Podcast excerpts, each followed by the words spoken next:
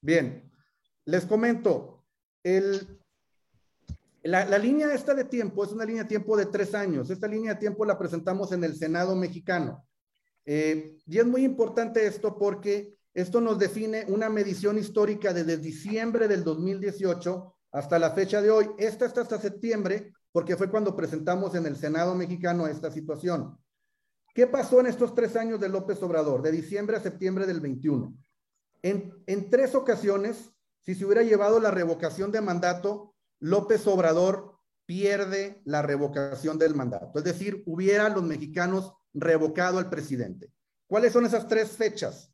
Junio del 19, cuando se reveló la Policía Federal contra el asunto de las liquidaciones o de que los pasaran a la Guardia Nacional. ¿Por qué fue esta situación que Kaila ya venía de caída el asunto de la popularidad del presidente por el asunto de Ovidio y todo esto? Y viene la situación esta de la Policía Federal, donde la población al verse un poco desarmada por una falta de policía, pues eh, de alguna forma eh, expresa su inconformidad con este asunto.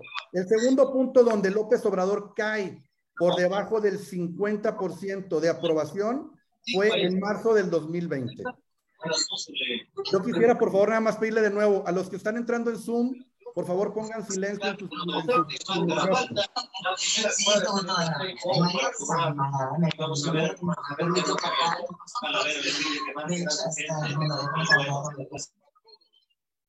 Bien, entonces, el tercer punto es donde eh, en, justamente hace aproximadamente pocos meses, en junio del 21, en la campaña para gobernadores de, de ahora de junio del 21 ¿Qué pasó en esa situación?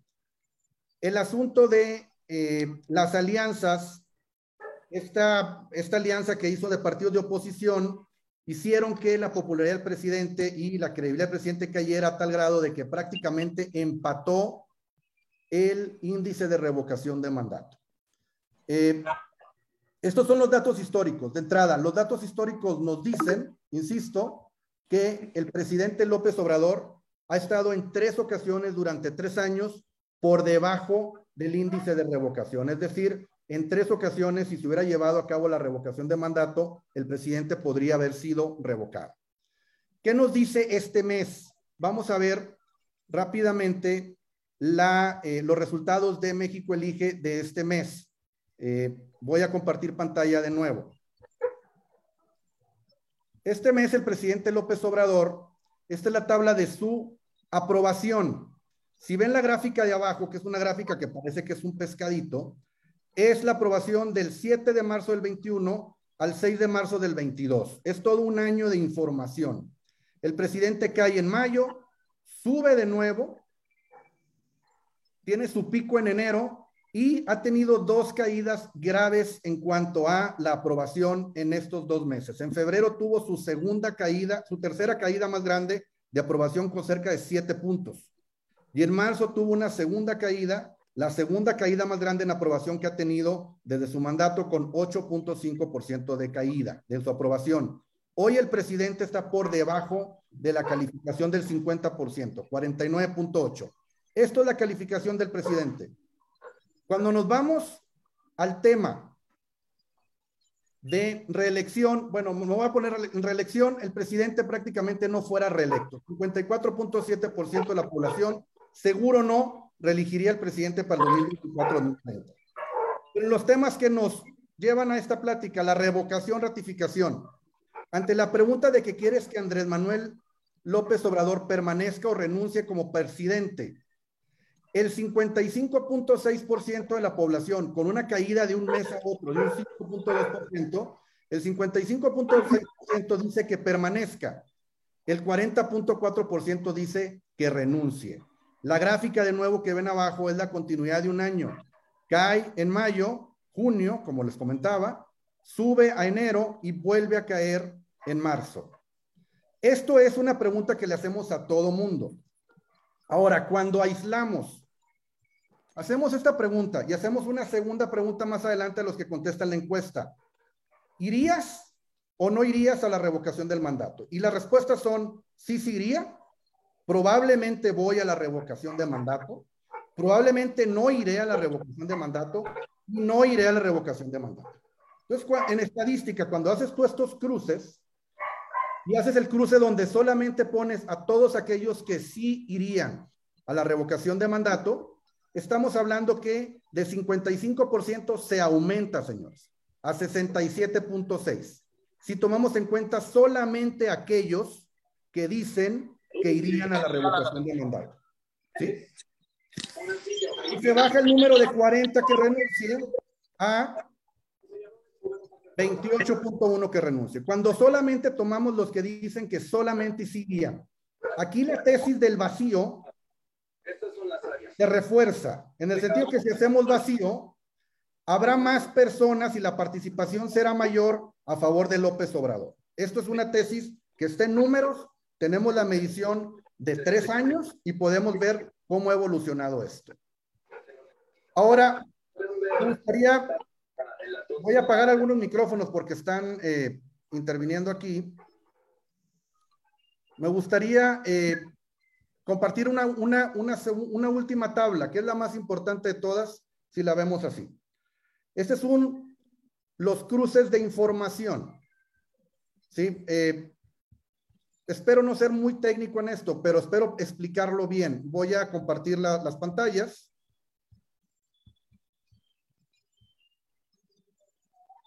Estos son los cruces de información, ¿sí?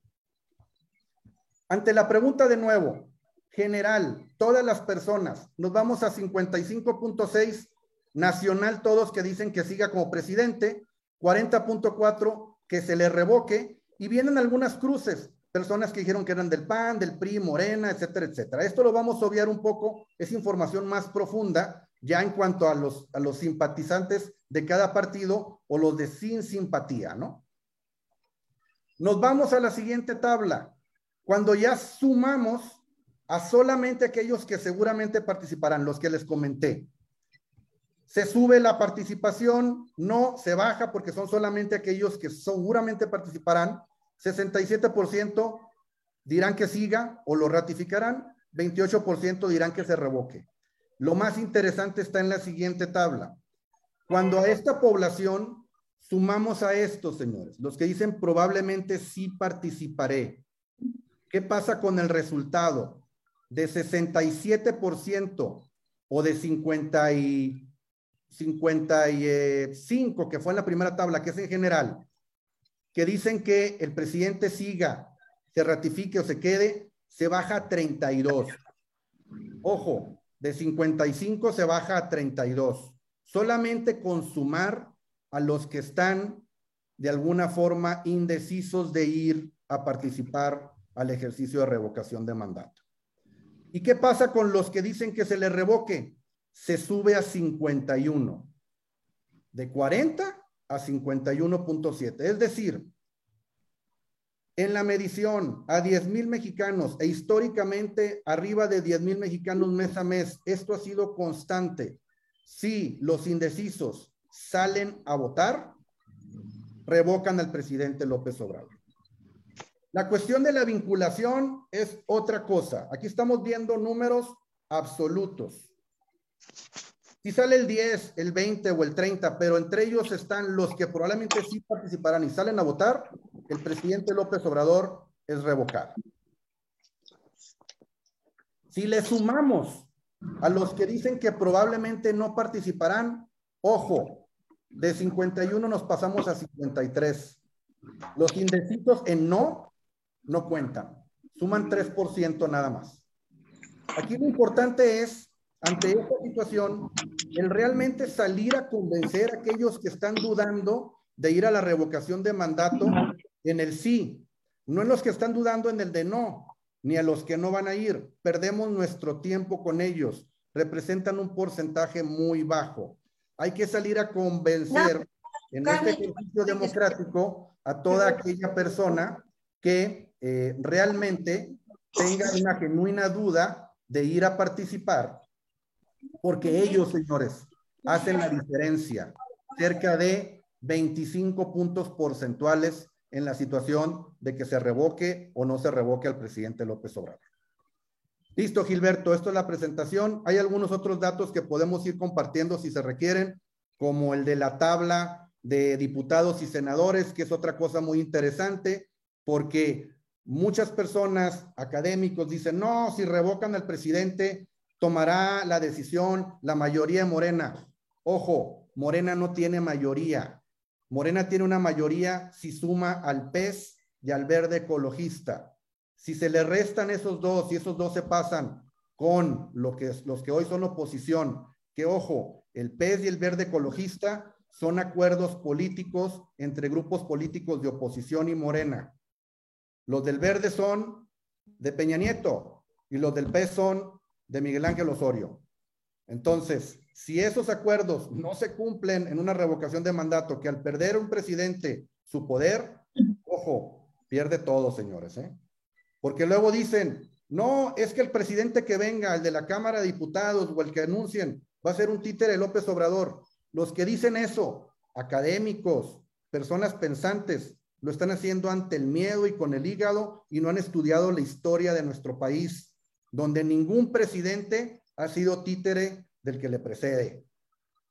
Cuando lo quiso hacer Carranza de Obregón, lo mandan a matar. Cuando Obregón lo quiso hacer de, Elías Calles, lo mandan a matar. Cuando Elías Calles quiso mandar sobre Cárdenas, lo manda al exilio. Y el último ejemplo que tenemos, cuando Salinas quiso mandar sobre Cedillo, Salinas tuvo que irse a Irlanda. El presidente que queda con la investidura presidente no lo manda el presidente que sale. Eso no ha sucedido en la historia del país. Gracias, Gilberto hacerte algunas preguntas que el público nos está haciendo. La primera es, ¿cuál es el nivel de confianza de estas estadísticas? Pues, no se escucha bien. No se escucha bien, Gilberto. No se está escuchando. Tu micrófono está mal. ¿Ahí se escucha? No, mal. Porque tengo abierto el micrófono. Sí, pero se escucha raro, con mucho eco, no se escucha bien.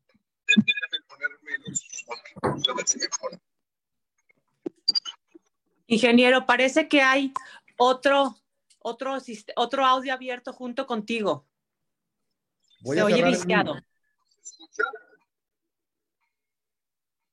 No, me dice Lucía que no se escucha ahí. Se escucha raro. Se escucha eh, como si tuviera otro audio abierto.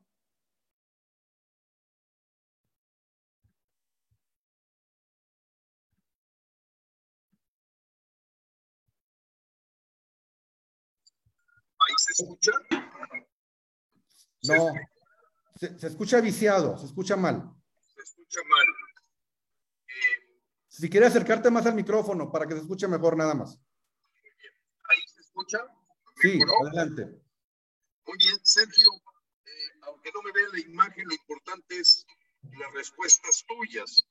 Y una de ellas es el nivel de confianza estadístico que tienen estas tablas que tú nos mostraste, en donde claro que ha resultado bien la campaña de López a través de la disidencia de controlada, a través de pactos que ha hecho, como por ejemplo, pues tenemos muy claro el pacto con Claudio González, después de una conversación con el padre de él, sí por México viró del sí por México al no por México. Pero vamos a hacer un lado esas cosas que ya nosotros hemos venido presentando evidencias. ¿Cuál es el nivel de confiabilidad de tus datos en la muestra estadística que México elige hizo? El tamaño, voy a leer la ficha metodológica. El tamaño de la muestra es de 10.658 mexicanos, con un nivel de confianza del 95% y el margen de error es de 1.4%. Cabe recordar que cada estimación tiene su propio error asociado y que adicionalmente puede existir otro tipo de errores de investigación. Hay una cuestión que quiero yo también aclarar. De hecho, es un artículo que acaba de sacar este, un, otro, otro encuestador, Paco Abundis, eh, de parametría donde dice que en el 2021, en las encuestas nacionales para diputados y para gobernadores, los encuestadores sobreestimaron por un 7% a Morena. ¿Sí? Con base en junio 6, se mostró un sesgo del 7% que hay que anularlo y es muy natural y lógico porque la gente a veces tiene miedo de el partido en el poder o el gobierno en el poder decir la verdad y ocurren otras cosas en las urnas secretas. Eso ¿Este se llama... 7% tú lo estás considerando, Sergio? No, no lo estoy considerando. Yo estoy midiendo tal cual como me dan los datos. Entonces, nuestras muestras sí pueden estar sobreestimadas en un 7%. Es decir, puede haber una mayor participación en cuanto a que los datos estén, eh, necesiten esa, ese ajuste al 7%. Nosotros no lo hacemos, no lo hicimos en la anterior, presentamos los datos tal cual y bueno, ese error en algún momento se mostrará con los resultados finales. Normalmente en las, en las encuestas eh, que no son digitales, las nuestras son hechas a través de una metodología propia aprobada desde hace siete años, donde encuestamos a personas que tengan una cuenta de Facebook o estén relacionadas con toda la el ecosistema de Facebook, WhatsApp, Instagram y el, toda la cuestión de meta, metaverso, etcétera, etcétera. En México, digo, esto es un diálogo ya superado en cuanto a la metodología. Sufrimos mucho en su momento que los encuestadores tradicionales nos atacaban por la metodología porque definitivamente era una disrupción, era como el Uber o como el o como o como la cuestión esta aplicación de los apartamentos y de y de, y de casas. Este Airbnb. Entonces llegamos a, a hacer una disrupción en la medición de datos que al tiempo hemos demostrado que son tan o más certeras que las encuestas de casa, habitación o telefónicas y la gente le miente menos porque llegamos a estos aparatitos donde la gente le confía lo que está contestando, hay un interlocutor de por medio y se disminuye, Gilberto, lo que le llaman el efecto Bradley. ¿Qué es el efecto Bradley? Lo voy a explicar rápidamente. En las elecciones por allá de los 60 había un candidato que se llamaba Bradley, que era negro, en Los Ángeles. Y estaba toda esta situación de la segregación racial. Entonces, cuando la gente iba a preguntar casa por casa, oye, ¿tú votarías? ¿Por quién votarías? ¿Y votarías por el negro? La gente por una cuestión de la segregación racial y que no lo marcaran como un racista decía que sí. Pero en la realidad fueron a la votación y las encuestas todas fallaron porque la gente le mintió al encuestador por una cuestión social racial y no votaron por Bradley. Bradley perdió estrepitosamente las encuestas fallaron, entonces estudiaron este fenómeno del efecto Bradley.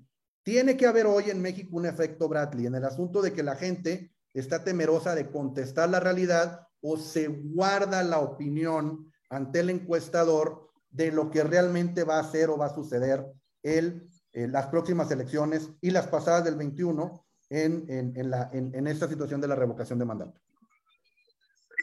Sergio, que este sesgo o sobreestimación del 7%, eh, pues va en el sentido favorable para los que queremos revocar a López. Hay que dejarlo claro. No es que se le reste un 7% a la gente que lo queremos revocar.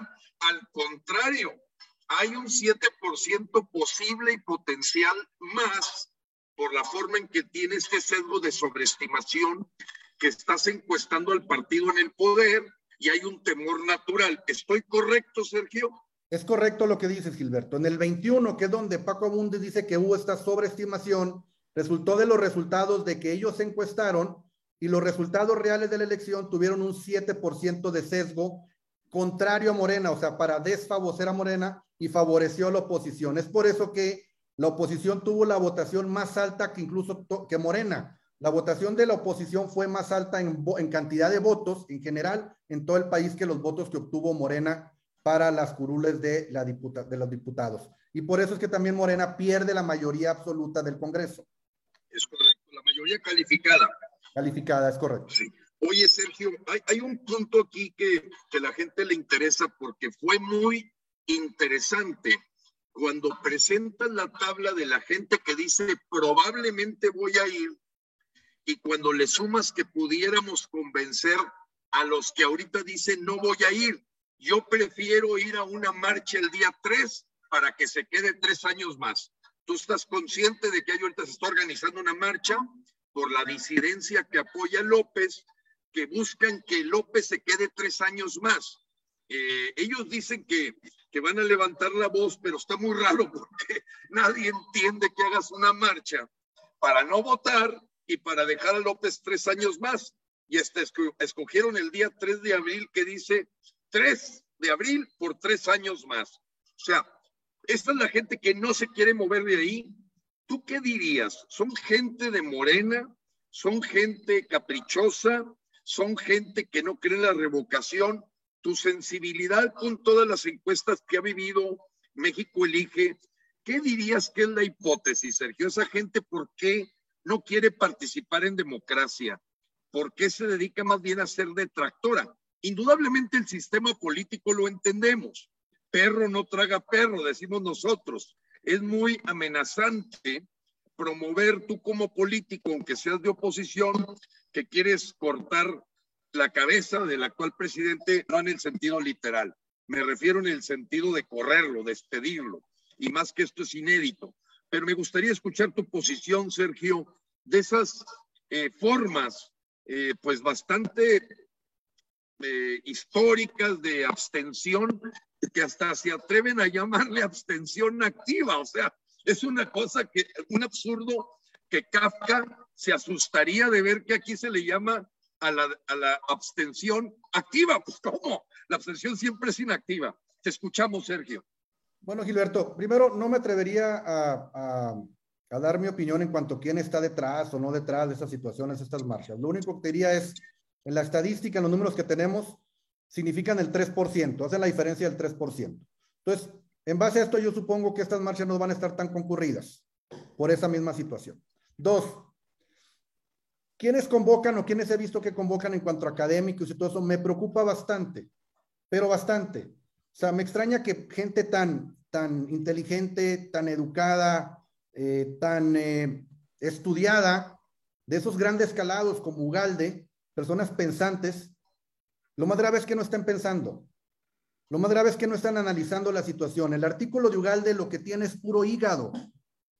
Tiene puras, puros miedos. Está hecho como que está hecho con el miedo mismo. ¿Sí? Lees el artículo de Ugalde y deja de ser el Ugalde aquel pensante que daba datos, cifras, comparativos, pues marcos internacionales.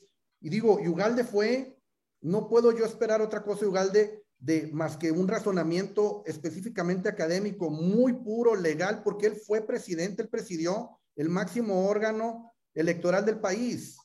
Y no puedo, no me cabe en mi cabeza que un presidente, un expresidente de un máximo órgano electoral del país que organice este tipo de ejercicios digan, no vayan, no vayan a ejercer su voto.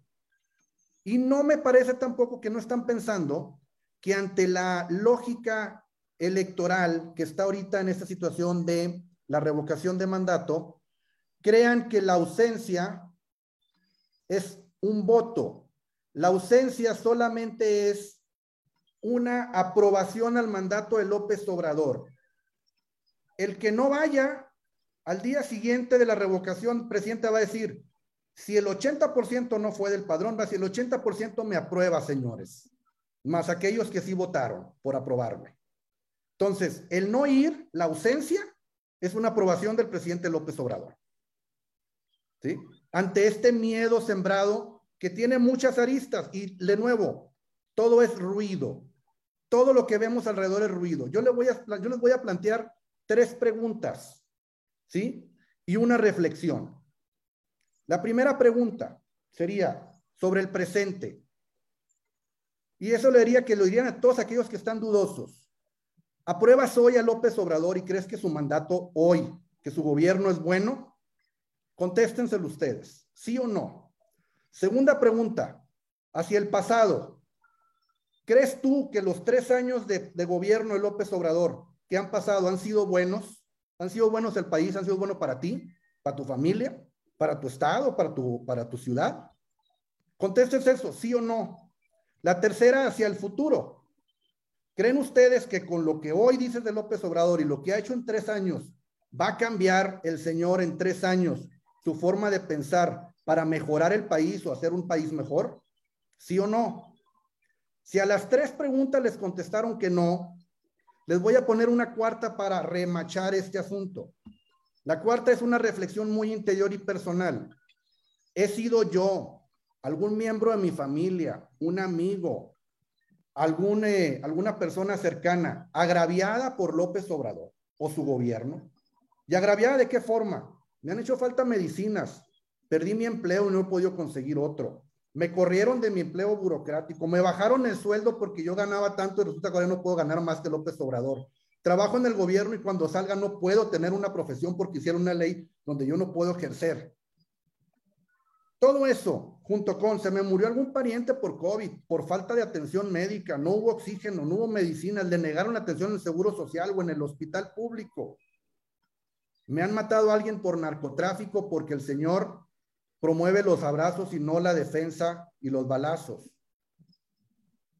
Si a eso contestan que sí también, entonces tienen tanto una razón personal como una un razonamiento de un voto para que ustedes vayan directamente a la urna y sean ustedes y su opinión contra este gobierno o a favor. Porque ojo, si contestan que sí, también les estoy diciendo, salgan a votar por ratificar al, presidente, si han sido beneficiados, si creen que es un buen gobierno, si creen que, los tres años anteriores fueron buenos, que los tres que vienen son buenos, salgan, porque es un ejercicio personal, no de grupo, hacia una revocación de mandato. Entonces es importante que ejerzan esa opción que les está dando hoy la constitución, la ley y un ejercicio de, eh, de juntar firmas que no solamente fue Morena, también fue Frena y otras asociaciones civiles y otros ciudadanos que participaron en el ejercicio, no fue exclusivo de Morena. Salgamos, por favor, a ejercer esto y, de nuevo, los que no van a salir o son ausentes, su ausencia se va a considerar como una aprobación al gobierno del señor López Obrador. No se escucha, Gilberto. Urnas vacías, que es pues una frase muy populista, muy eh, de manipulación, ¿beneficia o perjudica al INE? Totalmente perjudica al INE, aunque Ciro Murayama diga lo contrario, ¿sí? O en un ejercicio democrático, lo que más fortalece a una institución como el INE es la estadística, el porcentaje de participación de ciudadanos, la certeza de que su voto fue contado, fue contabilizado, fue computado y que valió y que tuvo una validez ante un proceso democrático.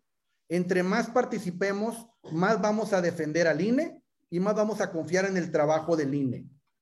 Ojo, porque el INE llega, bueno, López Obrador llega por la validación de la elección del INE. ¿Sí? No podemos desconfiar en el INE y en el proceso de la revocación de mandato. Aunque hayan hecho todo lo posible por darle menos dinero y todo eso, hoy habrá 57 mil urnas el 10 de abril instaladas. Bueno, no urnas, 57 mil centros de votación. En esos centros de votación habrá suficientes mesas con suficiente gente, con suficiente, suficientes urnas para que todos votemos de una manera ágil y rápida. Eso también me da mucha certeza, porque si se hubieran instalado los 167 mil casillas del periodo electoral anterior, los mapaches y los malosos tienen más forma de hacer trampa en 167 mil que en 57 mil instaladas. Va a haber más gente presente en 57 mil centros de votación para que no hagan trampa, vigilando la elección, que en 167 mil. Va a ser más fácil que Frena y los observadores electorales pongan 57 mil personas en centros de votación que 167 mil. Entonces, es muy importante eso. ¿por qué piensas que algunos opinólogos y comunicadores han querido intencionalmente hacer invisible que fuimos muchas organizaciones ciudadanas que también levantamos las firmas y ellos quieren posicionar en la mente de la gente que fue nada más morena, cuando tenemos los hechos y datos y ni aún así vemos en los medios, en los opinólogos, una consideración de que un esfuerzo desde octubre de preregistro, de registro, de cercanía con el INE, para con nuestros teléfonos miles y miles de mexicanos ser auxiliares con la intención de que este ejercicio se solicitara legalmente y en nuestro caso de Frena y otras organizaciones para quitar a López. pero ves algo orquestado. ¿Cuál es tu opinión, Sergio? La verdad, mira, eh, quisiera confiar y quisiera pensar por, de nuevo, por la estatura ideológica, académica, por el poder que tienen de comunicación, que no es algo orquestado. La verdad quisiera yo pensarlo así, eh, porque son personas pensantes. Lo que sí creo que está sucediendo es que estas personas académicas tienen hoy una ceguera de taller. ¿Qué es una ceguera de taller? Es como si vemos que esa comunidad académica es como, una, como una bola de borreguitos, ¿sí? Que están siendo pastoreados por otros borreguitos que no están viendo los, las cifras, que no están viendo los datos y que se están cegando a verlos. No se están metiendo porque se están, se están dejando ir por el miedo y un razonamiento hacia el miedo y no un razonamiento hacia el estudio de los datos y ver todo lo que es el trasfondo de esto. Y se van un trasfondo fácil, diciendo, no es que fue Morena, no es que fue el presidente, no es que es unidad el presidente. De nuevo, el presidente lo dijo, con el pueblo llego y con el pueblo me voy. Y yo repito, con el 30 llegó el presidente y con el 40 se va. Quito. Son datos muy precisos. La constitución lo mandata, hay un artículo, una ley de revocación de mandato. Yo le pediría a todos los que me están escuchando que se tomen 15 minutos de su tiempo, que se vayan a Google y busquen ley de revocación de mandato, la lean, no les va a tomar más de 15 minutos. Y ahí viene muy claro qué es lo que pasa con esta revocación y todo el proceso. Y hasta hoy, hasta la, hasta la, hasta la parte, hasta la sección sexta, se ha cumplido todo legalmente y bien sin que nadie haga una cosa diferente a lo que la ley dice. Entonces, estudiemos eso. Lo que los académicos no quieren estudiar, por favor, tomémonos el tiempo nosotros de estudiarlo, porque no lo están haciendo los académicos y creo que es por un miedo profundo que tienen a López Obrador, al sistema. Y bueno, una última analogía. El asunto de López Obrador y la revocación de mandato es como si tuviéramos cáncer, Dios guarde el hora. Nos detecta un doctor un tumor cancerígeno y nos dice, el 10 de abril tienes un quirófano preparado para extirparte tu cáncer. Bueno, doctor, pero ¿qué va a pasar eh, después, después de que me estirpe el cáncer? Mira, yo lo único que sé es que si el tumor sigue ahí, se va a esparcir, va a haber metástasis y puede haber muerte. Pero si tú lo quitas, lo que pase después pues con tratamiento y con todo vamos a mejorar tu salud. No sabemos si va a regresar el cáncer porque no somos de alguna forma más allá, pero tienes la oportunidad hoy de quitártelo. Lo más grave te lo puedes quitar. Es el mismo caso con este ejercicio democrático. Si hoy la Asociación Mexicana de Cáncer dijera, ¿cuál es el peor cáncer que hay en México? La leucemia, el de páncreas, no, López Obrador, ¿eh? porque ese cáncer está matando a todos los pacientes de cáncer que no tienen medicinas y no tienen quimioterapia. Una pregunta eh, que se está haciendo al público es, de acuerdo a las tablas que tú presentaste, eh, la gente que está luchando para persuadir y convencer a otros, a pesar de toda la infiltración de gente que promueve no votar, al grado tal que les llaman expertos, cuando esos supuestos expertos nunca han vivido una revocación en su vida o que porque si se presenta el 40% es vinculante, por eso, pero es vinculante para correrlo, no tiene nada que ver con otras cosas de la Constitución. Pero voy al punto. Con todas estas tablas que tú presentaste, le podemos dar confianza a la gente de que sí podemos ganar la revocación de mandato y por números altos. Si además de los que ya estamos decididos a votar, vamos por aquellos que dicen, estoy pensando ir o no, están titubeando. La, diferencia en datos, la diferencia en datos, eh, Gilberto y gente que me está escuchando, es enorme. Estamos hablando de cerca de 20 puntos porcentuales se pasa de una aprobación del 67% si solamente van aquellos que dicen que van a ir, al cerca de el 52% para revocar, ojo, 67 para ratificar, se pasa al 52% para revocarlo. La diferencia son 20 puntos, no son 10, porque nos vamos hacia la inversa, ¿no? Entonces, la diferencia es enorme. Si convencemos a aquellos, de nuevo, si invertimos el tiempo en convencer a aquellos que están dudosos en sí asistir, la, la revocación da un vuelco, ¿sí? Y luego están las otras preguntas, que si es vinculante o no. De nuevo, la revocación es vinculante siempre en dos sentidos, el legal y el político. ¿Sí? Si López Obrador es revocado con un número pequeño de asistencia, digamos 20, 30, 40%, va a ser revocado de todas formas y va a ser una derrota política para López Obrador. Si pasa del 40% es revocado, va a ser revocado legalmente. Ojo, aunque él ya lo dijo y lo repitió hoy, si pierde la revocación de mandato, así sea con el 10, el 20 o el 30%, él se va. Entonces nos está poniendo todavía en la cancha algo más sencillo. Aunque ojo, si el presidente se va por una renuncia que no existe en la Constitución, la Constitución dice que el puesto de presidente es irrenunciable, pero sí la Constitución pone otros dos preceptos, la muerte o la salud que no le permita al presidente seguir en su mandato. Y por la cuestión de salud, el presidente hace tiempo que tiene los pretextos suficientes como para bajarse del poder. ¿Quién sería el presidente? Adán Augusto eh, el, secretario de, de, Gobernación. En ese, en ese esquema. El de revocación, la palabra vinculante significa legal. Mucha gente me pregunta, oye, ¿qué es vinculante? Significa que tiene validez legal.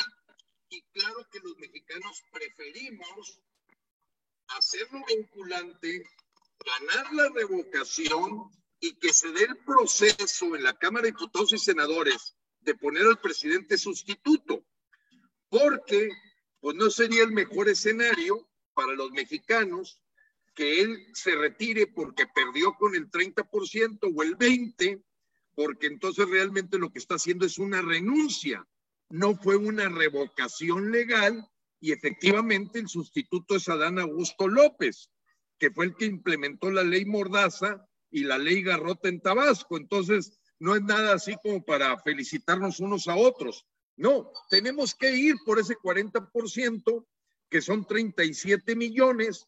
Sabemos que López va a acarrear una cifra a lo mejor de 15 millones y a nosotros nos toca ponerles otros 22. No sé qué opines de eso, Sergio. Yo no ¿Cuántos creo... puede acarrear?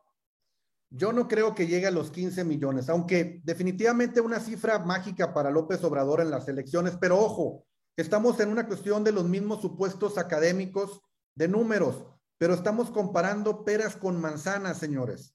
el, el ejercicio de revocación de mandato es un ejercicio único de consulta para dos preguntas nada más. ¿Revocas a López Obrador o lo ratificas? Es muy sencilla. Tiene una pregunta muy larga arriba y una especificación, pero abajo vienen dos cuadros. No hay más que ver. ¿Lo revocas o lo ratificas? ¿Sí?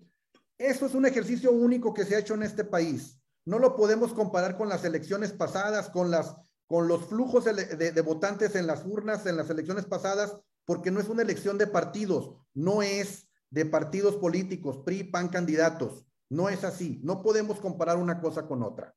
Si queremos compararlo, entonces vamos a decir, bueno, es que López Obrador tiene un voto duro según las últimas tres, cuatro elecciones de, un, de 15 millones. En la elección pasada, que fueron 30, fueron 15 millones prestados del hartazgo, del PRI, del PAN y todo eso. Pero en la última que hubo de la consulta de la pregunta presidentes fueron, creo que 7 millones.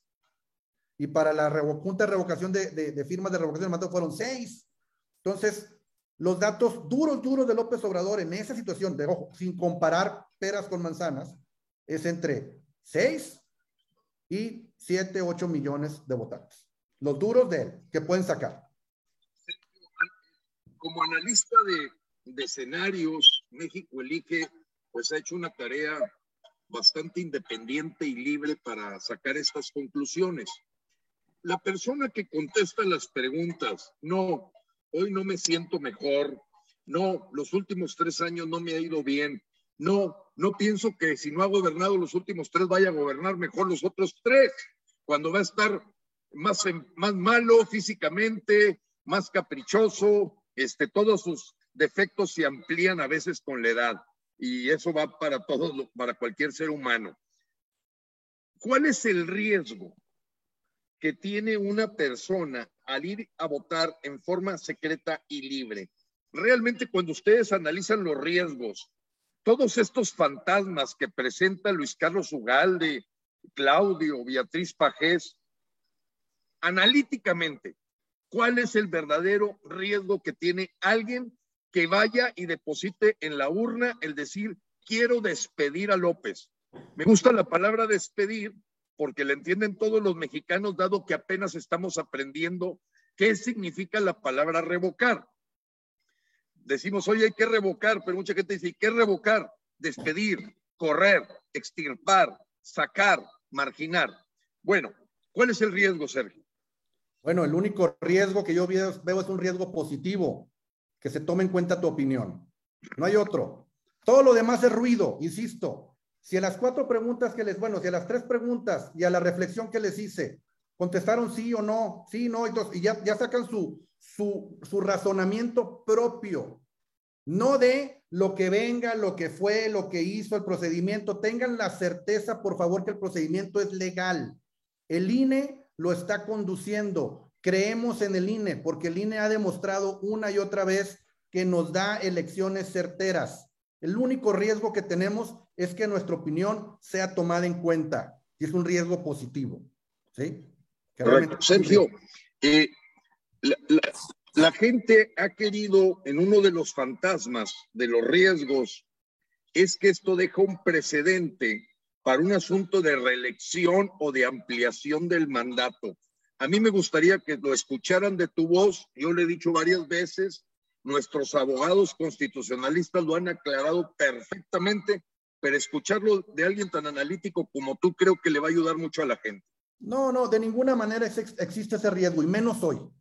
¿Por qué menos hoy? Porque no tiene mayorías calificadas en el Congreso ni en el Senado como para lograr un cambio constitucional. Y para que él se reelija, necesitan modificar la constitución, como lo hicieron en el caso de revocación de mandato, para poner la cláusula de reelección. Por lo menos no en este periodo de la Cámara de Diputados, no en esta legislatura, es prácticamente imposible que el señor López Obrador en esta ocasión se reelija. Sergio, para terminar y antes agradecerle a, toda, a todo el público, viendo la cantidad de gente que nos está viendo en vivo, es evidente que Facebook ha jugado un juego de censurar este tipo de debates y foros. No es nuevo lo que nos pasó. La semana pasada que tuvimos a Pedro Ferriz, Rafael Loret de Mola, Javier Livas, el licenciado Alejandro Ponce, Eduardo Novoa, eh, todos los que hemos venido empujando esta lucha, eh, nos dimos cuenta que, Facebook nos censura. Pero ahorita traemos del orden de 500 personas, que se me hace bajo para la expectativa que había y seguramente el número es 10 veces mayor. Pero déjame hacerte la pregunta, Sergio. Me gustaría que la gente, para cerrar este, este diálogo contigo que te agradecemos, viese la tabla de lo que va a suceder el 10 de abril con la gente que dice probablemente vaya.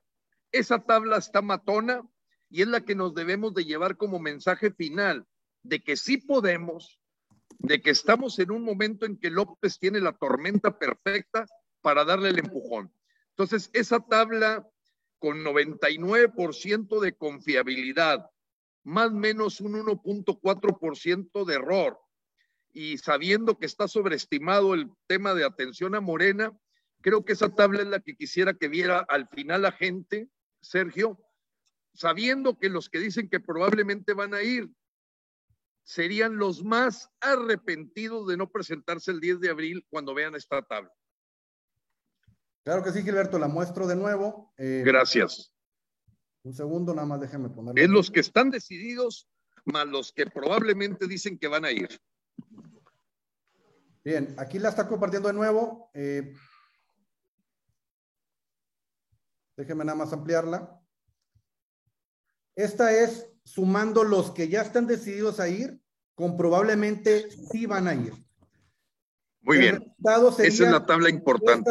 Si esas, personas van, 32% de esos que vayan van a votar por la ratificación o que continúe o que siga en la presidencia. 51.7 votarían que se le revoque el mandato, ¿sí? O que lo despidamos como tú bien dijiste. Y un 15.5 están indecisos dentro de los indecisos, pero aún sumando ese 15 con esto, no alcanza para acá. O sea, estás hablando de que traemos una ventaja de 20% de gente que va a votar por despedirlo contra los que van a votar por mantenerlo. No ha salido la tabla, Sergio. Ahí está la tabla, la tenía puesta. ¿No la ven? Fíjate que no aparece en Facebook ni tampoco aquí en, en el Zoom. Bueno, aquí me parece que sí estoy compartiendo. La vuelvo a compartir, a ver. ¿Apareces tú? Un segundo.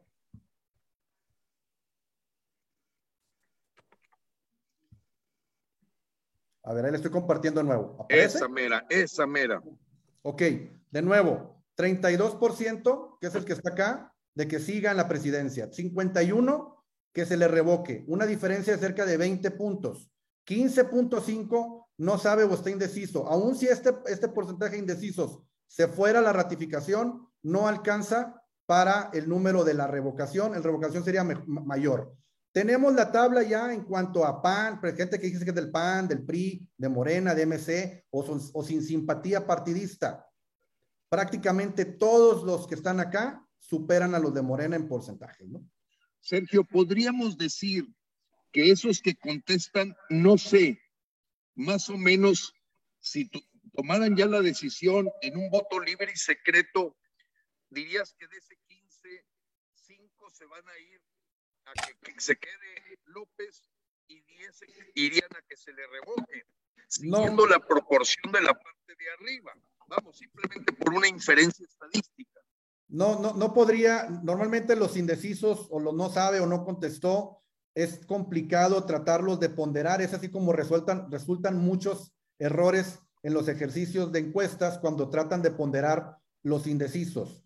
La verdad, yo no me atrevería a ponderarlos en ninguno de los dos grupos yo lo dejaría como indecisos. Lo que sí es que los indecisos sumados al grupo que es de alguna forma minoritario, de que siguen la, la presidencia ante este escenario, que, que fueran los que sí van a ir y los que probablemente fueran a ir, no alcanza para una mayoría para derrocar, para, para, para, no, para alcanzar la no revocación. Sería revocatorio de todas formas el resultado. Eh, Sergio, cerrando, porque es importante que todos los mexicanos que nos han estado eh, con paciencia escuchando en este diálogo, supieran que el día de hoy López, bueno, con su juego de psicología inversa, pues habla de su disposición a irse simplemente porque pierda en la votación.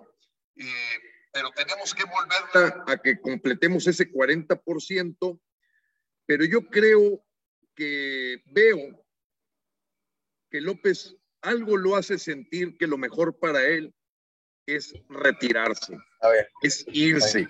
Yo creo que él, siendo un astuto político, sabe que lo que va a cosechar los siguientes tres años son solo repudio, desprecio y que va a terminar en un basurero contra que ahorita saldría, saldría pues todavía con algunos elementos de simpatía del 32%, que no se aleja mucho de lo que Frena hemos observado en las calles. De cada 10 mexicanos, cuando mucho él trae dos o tres, por ahí anda.